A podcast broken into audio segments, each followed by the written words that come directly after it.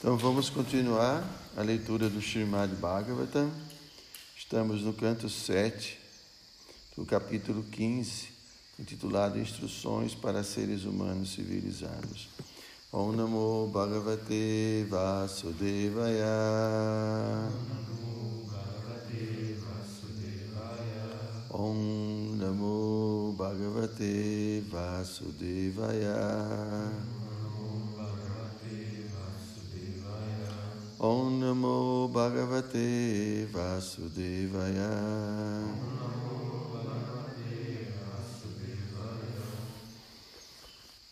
Então vamos ler o verso número, os versos número 7, não, desculpa, é, o verso número 7, número 8 e número 9. Eu vou ler diretamente a tradução. A pessoa plenamente consciente dos princípios religiosos Jamais deve oferecer durante a cerimônia Shraddha alimentos à base de carne, ovos ou peixe. E mesmo que alguém seja kshatriya, não deve comer essas coisas. Quando o alimento apropriado é preparado com ghee e oferecido a pessoas santas, o ritual satisfaz os antepassados e o Senhor Supremo, que nunca ficam contentes quando animais são mortos em nome de sacrifício. Verso 8. As pessoas que querem avançar rumo à religião superior são aconselhadas a deixarem de sentir alguma inveja de outras entidades vivas, seja em relação ao corpo, às palavras ou à mente. Não existe religião superior a esta. Poxa, Prabhupada não comentou. Vamos para o próximo verso.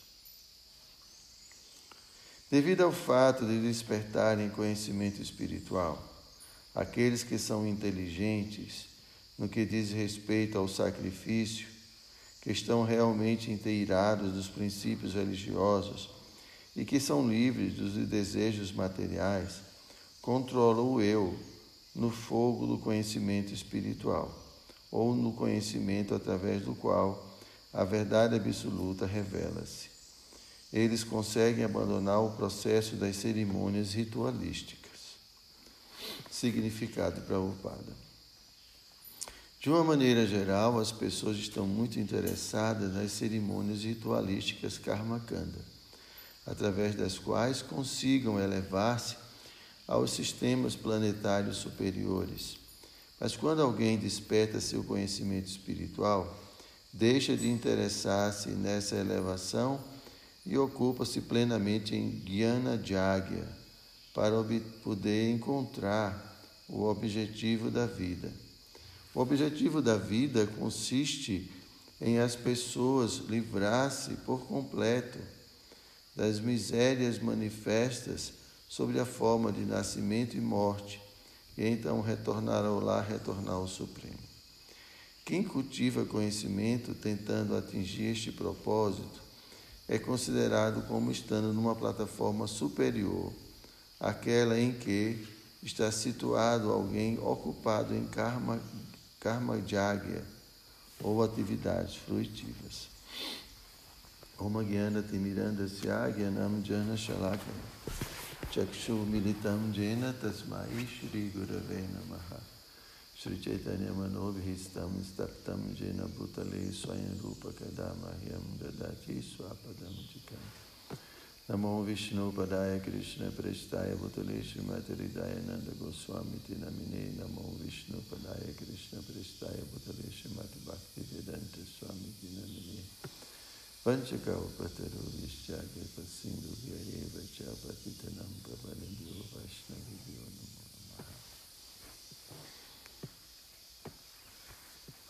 Então, Narada Muni fala no primeiro verso de hoje que a gente leu que quem está realizando né, o sacrifício não deve oferecer alimentos à base de carne.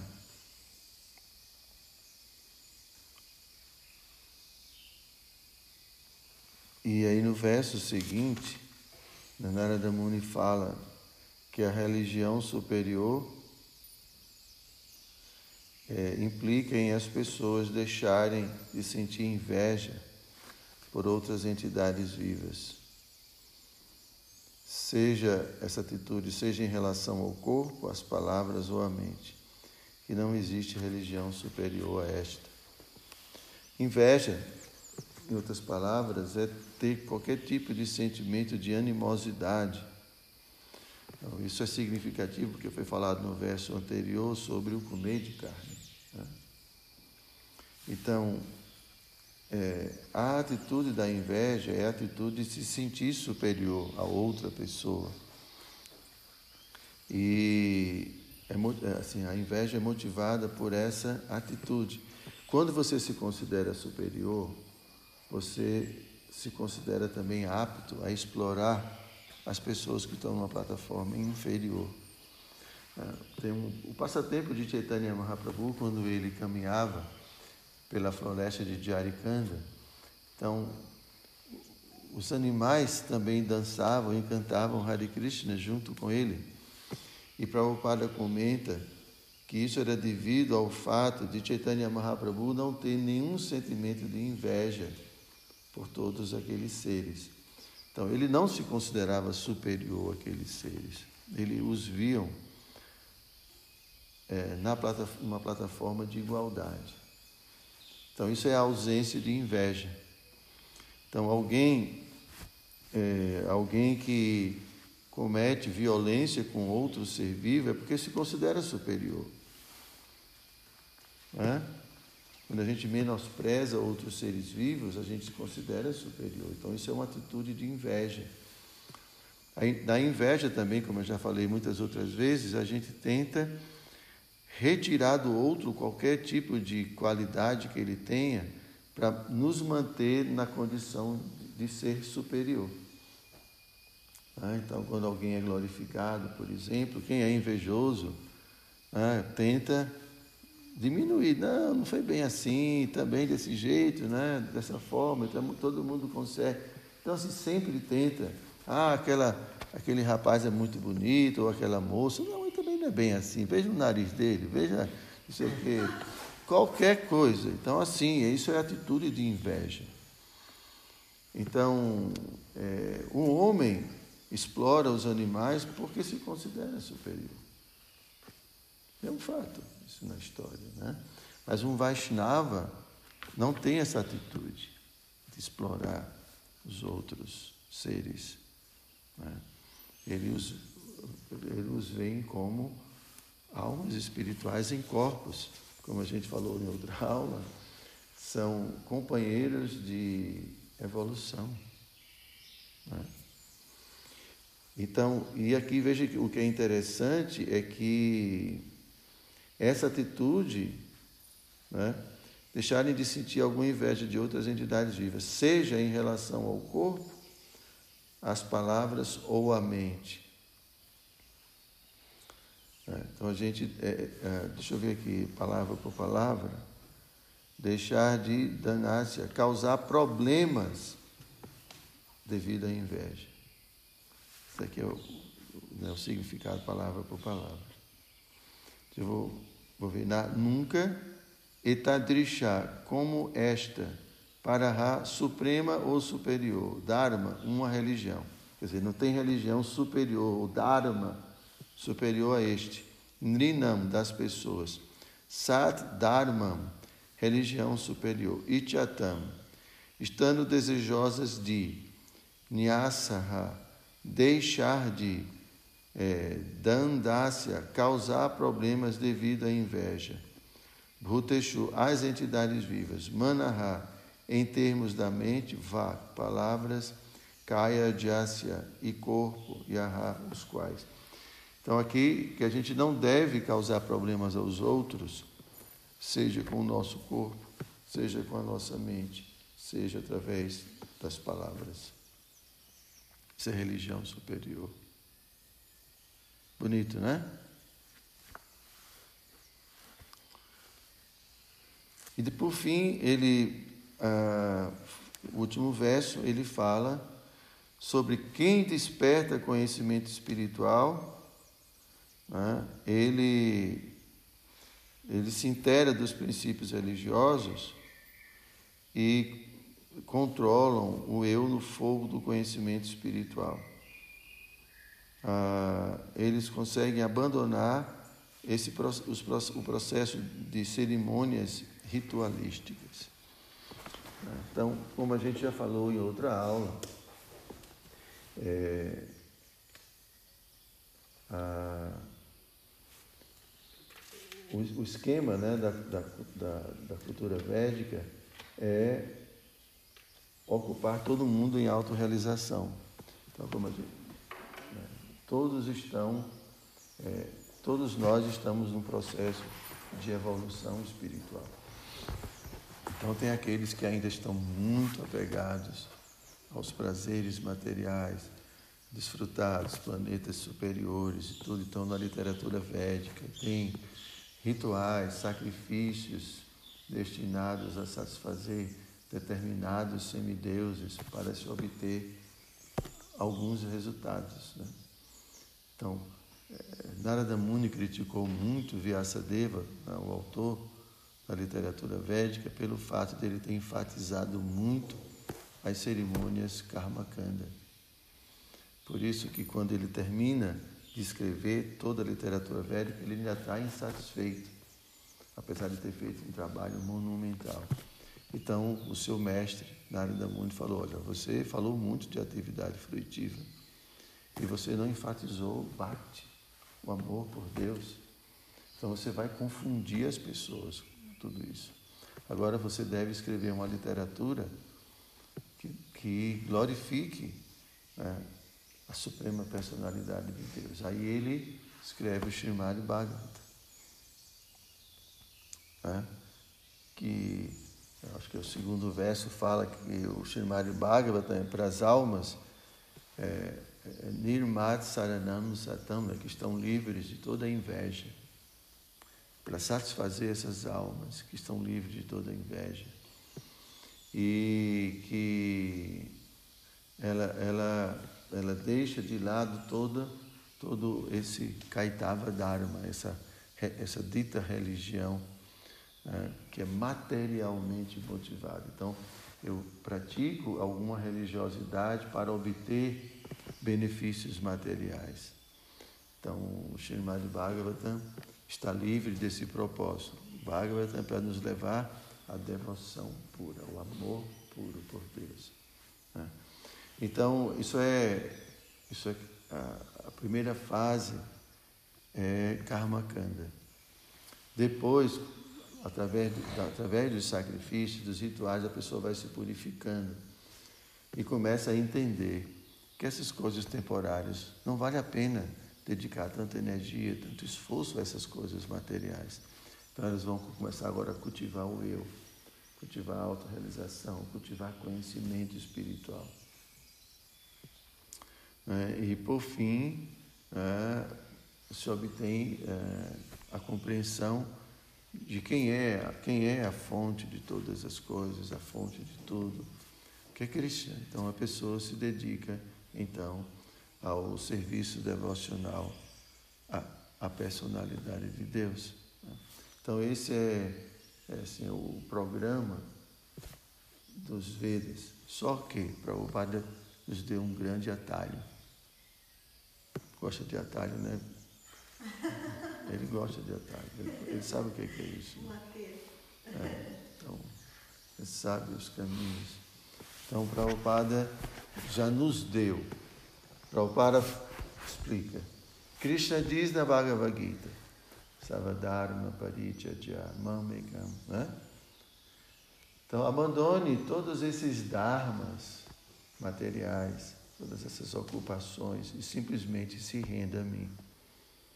Então, se essa instrução é a instrução mais importante, por que eu vou perder tempo com outras coisas?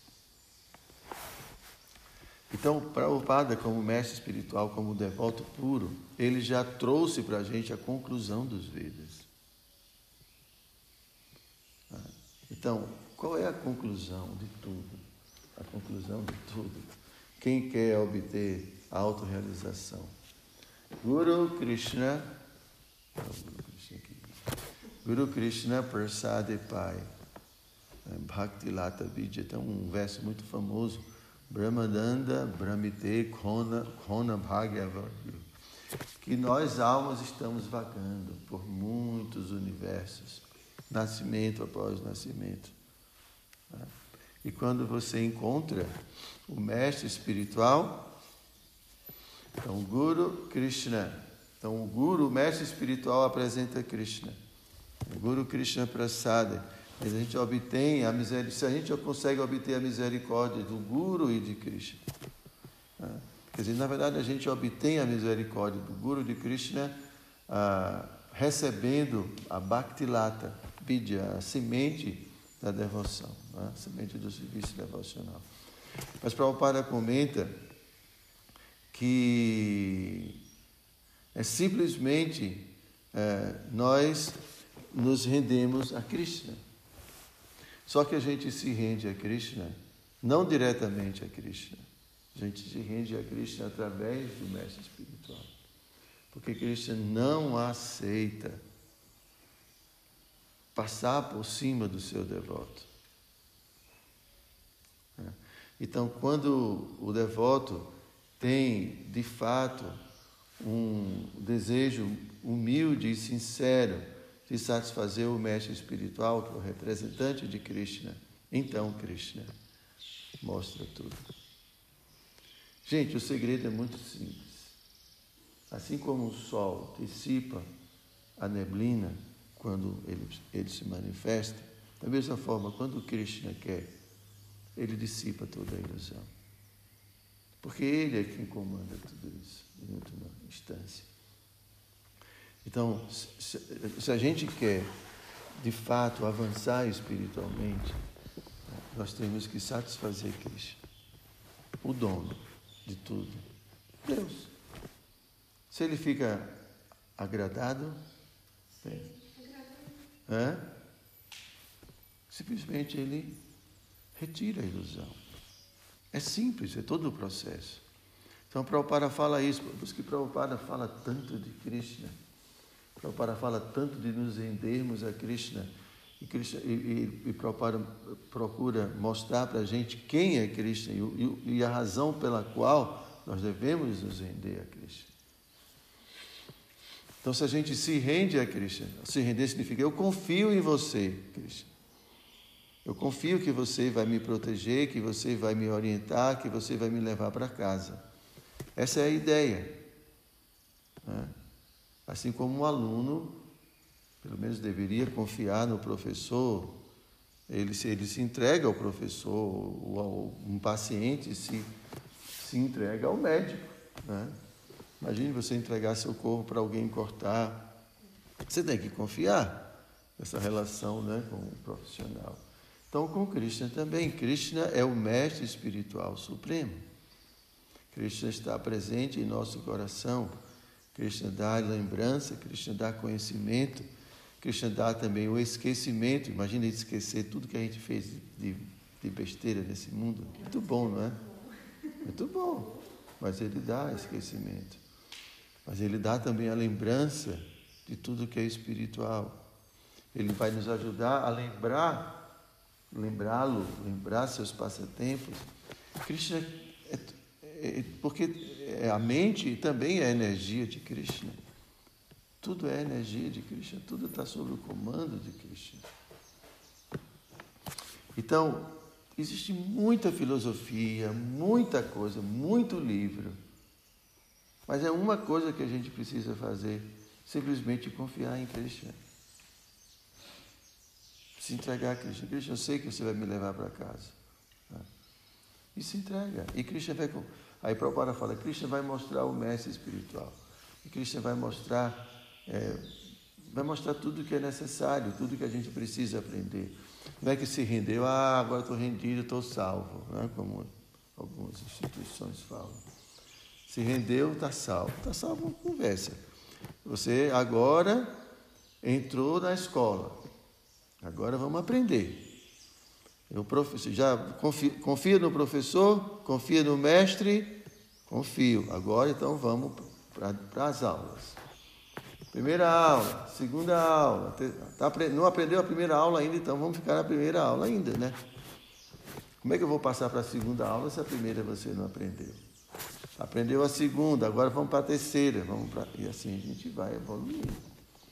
E quando Krishna vê que a gente não aprendeu ainda, aí Krishna volta.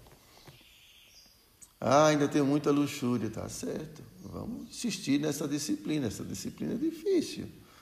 Né, Babu? Não é fácil. Né? Parou de fumar? Ok. Então não tem outra lição. A lição tem que. Você não está ansiosa pelas próximas lições? Hã? pois não, Simone. No início da, dessa aula, desculpa atraso, né? Que o celular é, descarregou a bateria e eu a. Você, o senhor fala da, da inveja, de hum. me perdoe a ignorância se eu entendi errado, até de você achar as pessoas bonitas, isso é, é inveja? Não. Não, né? Não. Porque a, a, gente, eu me sinto uma avó. Né? Eu acho todo mundo lindo, porque eu vejo o lado bonito das Sim. pessoas. Mas isso não é inveja. Gente do céu. É, e... é porque as pessoas, a gente às vezes usa a palavra inveja no sentido de cobiçar uma boa qualidade que alguém tenha, uma virtude que alguém tenha. Né? Então, uma vez eu ouvi um, palestrante famoso é, comentar sobre a diferença de inveja e cobiça. Então, se você tem algo, se você vê uma, por exemplo, outra mulher muito bonita e, e deseja ser como ela, isso não é inveja, isso é cobiça. Agora, se você começa a depreciá-la, porque você não é como ela é, aí isso é inveja. Ah, não é bem assim, veja também, ela tem uma gordurinha ali, não sei o quê. Isso é que é inveja. Né? Oi? E a gente não se olha no espelho. Pessoas assim não se olham no espelho. Não se olha no espelho, né? Bom. Mas, mas é em relação a tudo. Ou quando alguém é muito inteligente, quando alguém é muito culto, quando alguém, sei lá, ou alguém canta muito. Né? A gente tenta encontrar defeitos. Então, isso é inveja. Mas, poxa, eu queria tanto cantar quanto aquela, como aquela pessoa. Não, isso aí não é inveja. Eu queria ser um, um devoto como, como aquele devoto. Isso não é inveja. Agora, se eu tento depreciar a pessoa, isso já é inveja. Ok? Ficou claro? Fica. É. Então, ah, como a gente estava falando, Prabhupada, criou, Prabhupada deu um atalho. Um atalho. A gente não precisa fazer karma kanda, a gente não precisa fazer.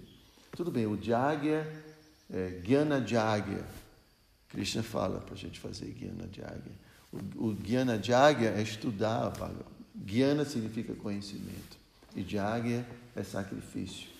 O sacrifício do conhecimento.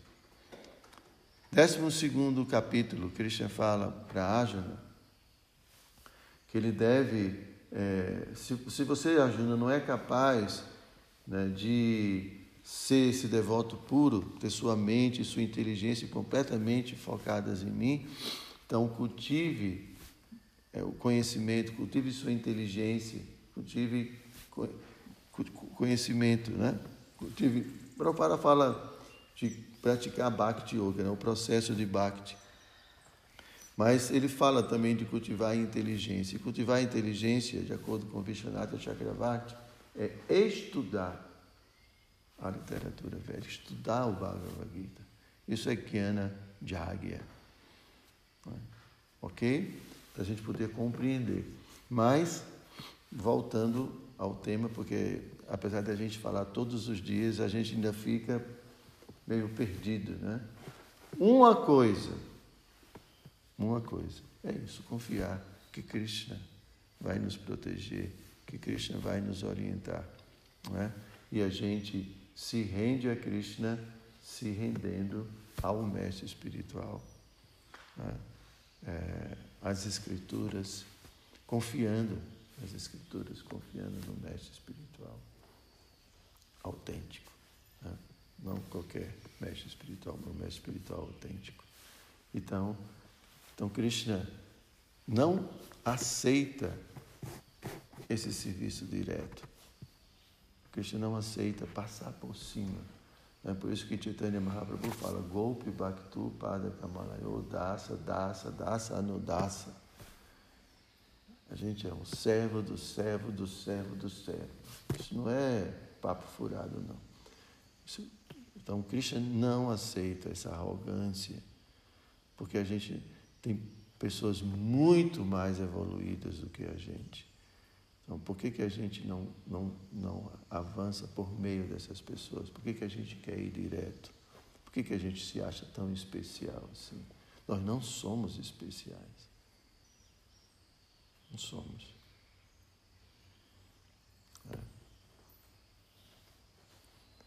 Então, nós somos iguais, e não iguais nesse sentido espiritualmente falando, somos iguais, todos servos.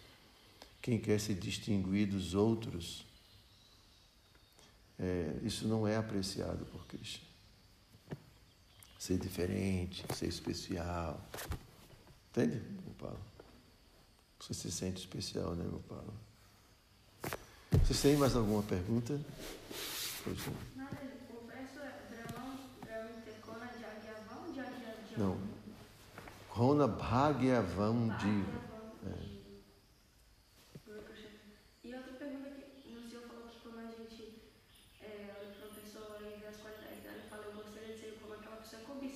É uma nata, né? Esse tipo de cobiça, não. Não, não, não. é? Isso aí não. É, a cobiça pode ser utilizada no serviço devocional.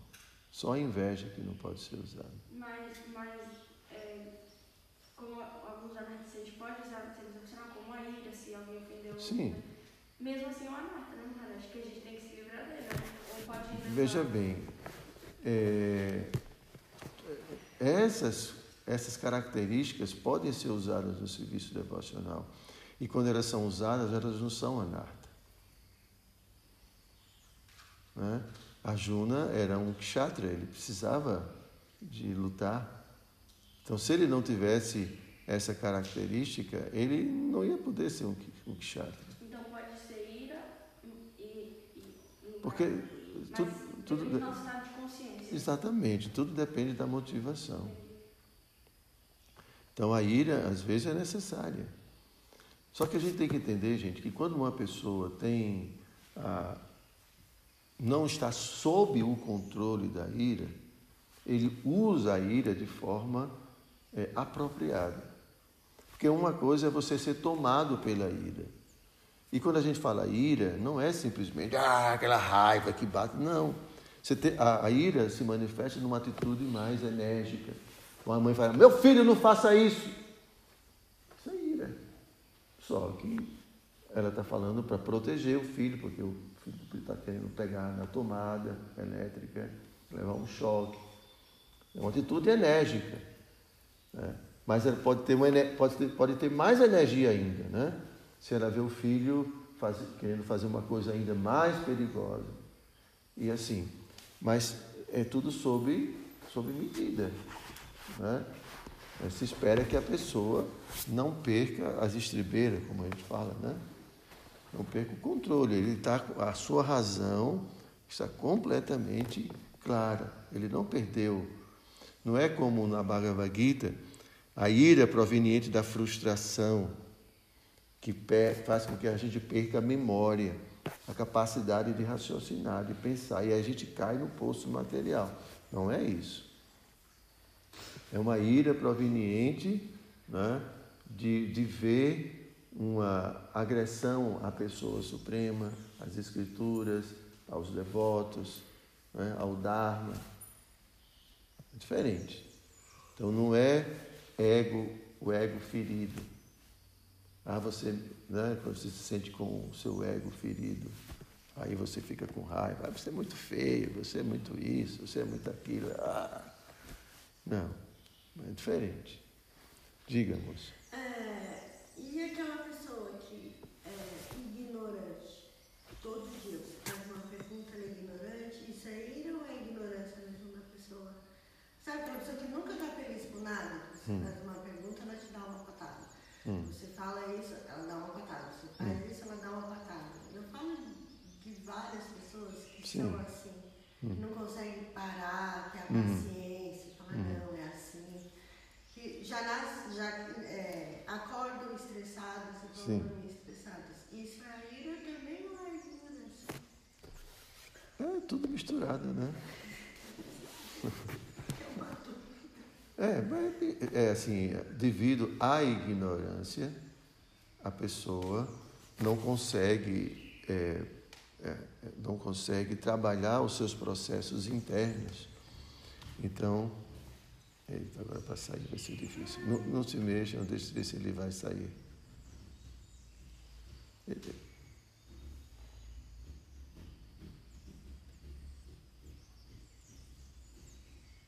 Pronto, saiu. Ele se assusta e sai, não consegue sair. Então, o que, que acontece? Uma pessoa, quando digo ignorante, porque a palavra ignorante pode significar alguém que não tem conhecimento. Ignorante é uma pessoa bruta, estúpida. Tá? Então, quando uma pessoa não tem conhecimento, não tem esclarecimento, então ela se torna muito instintiva. Ela faz tudo por instinto, se defende por instinto. Então, qualquer coisa que venha de fora, ela vai reagir no sentido de se proteger. Então, se alguém fala um pouco mais alto, ela já quer se defender, já quer. Ela se torna muito instintiva, ela não consegue é, trabalhar as coisas que chegam até ela. Um animal se defende por sempre por instinto. Qualquer, qualquer perspectiva de ameaça, ele já, já fica assim. Então, as pessoas muito instintivas são assim.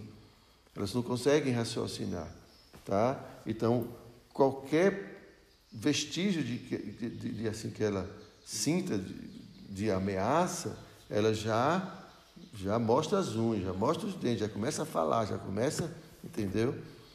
Mas na medida que a gente vai é, desenvolvendo a nossa capacidade de raciocínio e tudo, então a gente já começa a interpretar o que as pessoas estão fazendo, já começa a ter mais empatia. Pô, por que, que ele está chateado assim? Por que, que ele está fazendo isso? Será que ele não está bem? Aconteceu. Entende? Então existem certas atitudes ou, ou, ou virtudes que se desenvolvem a partir da, é, do, do autocontrole, do, do autoconhecimento.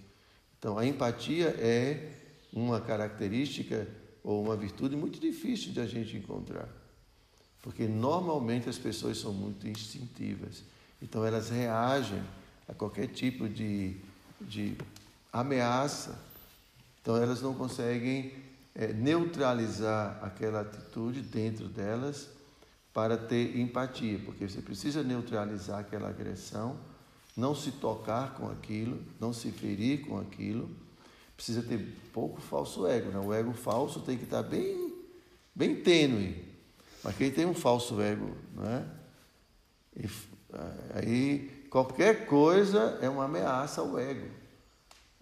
Entende? Então ela não consegue ter paz interior, ele não consegue ser uma pessoa empática. Uma pessoa empática é aquela que, mesmo sendo agredida, ela não se fere com aquilo e, e, e tem a capacidade de pensar, poxa, essa pessoa deve estar com alguma dificuldade, essa pessoa deve estar com algum problema. Fulano, aí, aí você neutraliza tudo. Né? Então, uma pessoa que está sempre assim, muito agitada, perturbada, ela, ela não está tendo capacidade de perceber, de entender o seu mundo interno. Né? Ela está envolvida com desejos, com frustrações, expectativas, ansiedades, muitas coisas que ela não consegue perceber. Ok. Podemos parar? Então, Grantaraja Srimad Bhagavatam Ki Jai.